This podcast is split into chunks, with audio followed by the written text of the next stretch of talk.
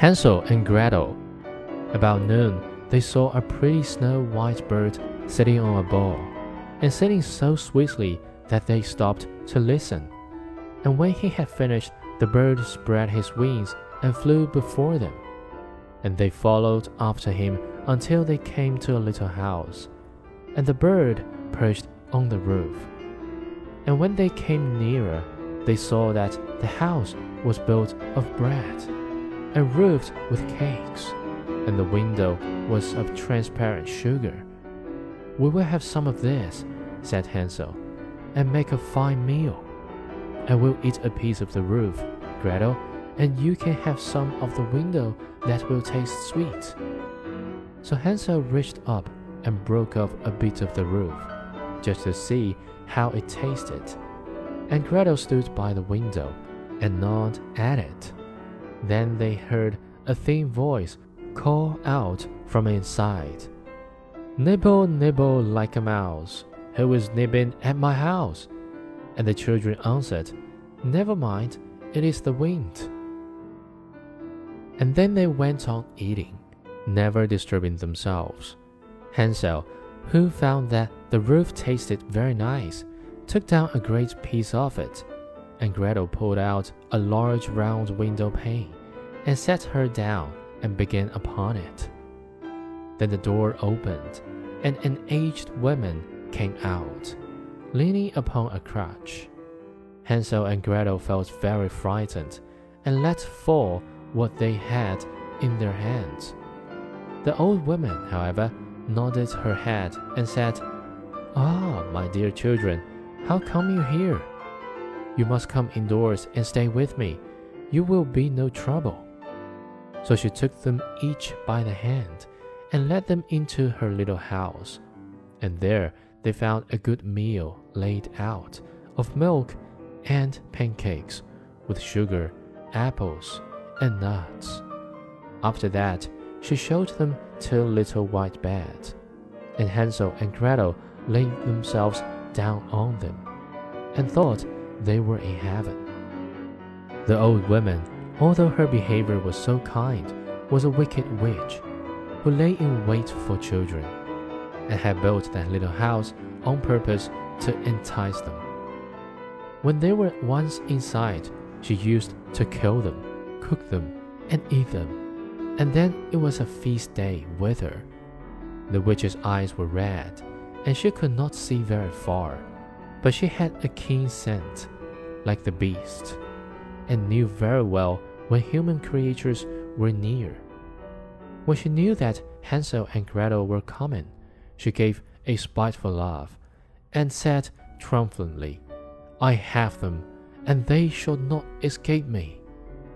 Early in the morning, before the children were awake, she got up to look at them, and as they lay sleeping so peacefully with brown, rosy cheeks, she said to herself, What a fine feast I shall have! Then she grasped Hansel with her withered hand, and led him into a little stable, and shut him up behind a grating and call and scream as he might, it was no good. Then she went back to Gretel and shook her, crying, Get up, lazy bones, fetch water and cook something nice for your brother.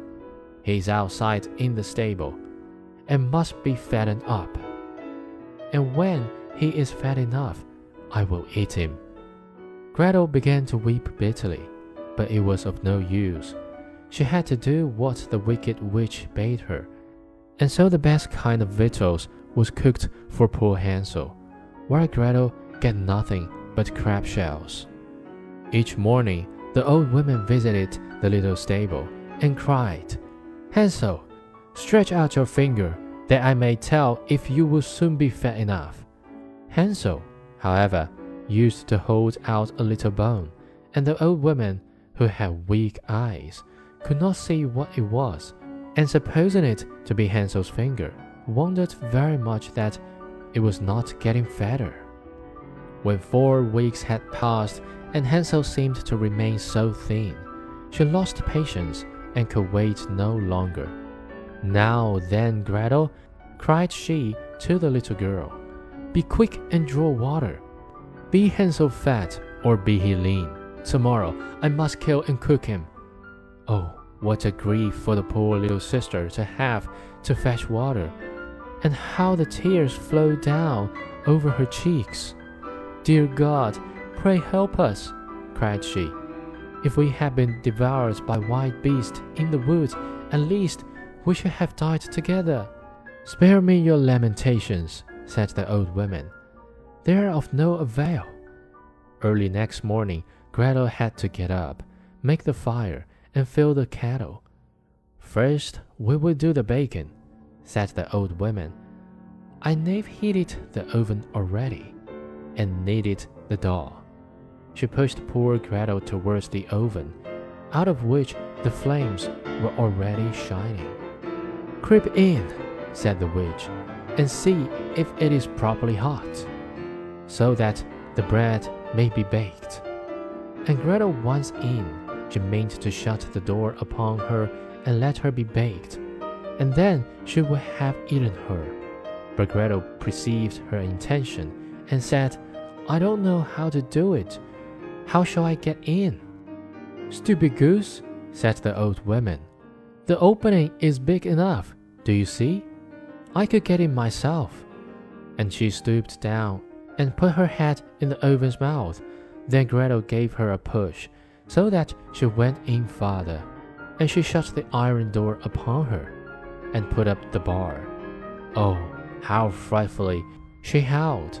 But Gretel ran away, and left the wicked witch to burn miserably.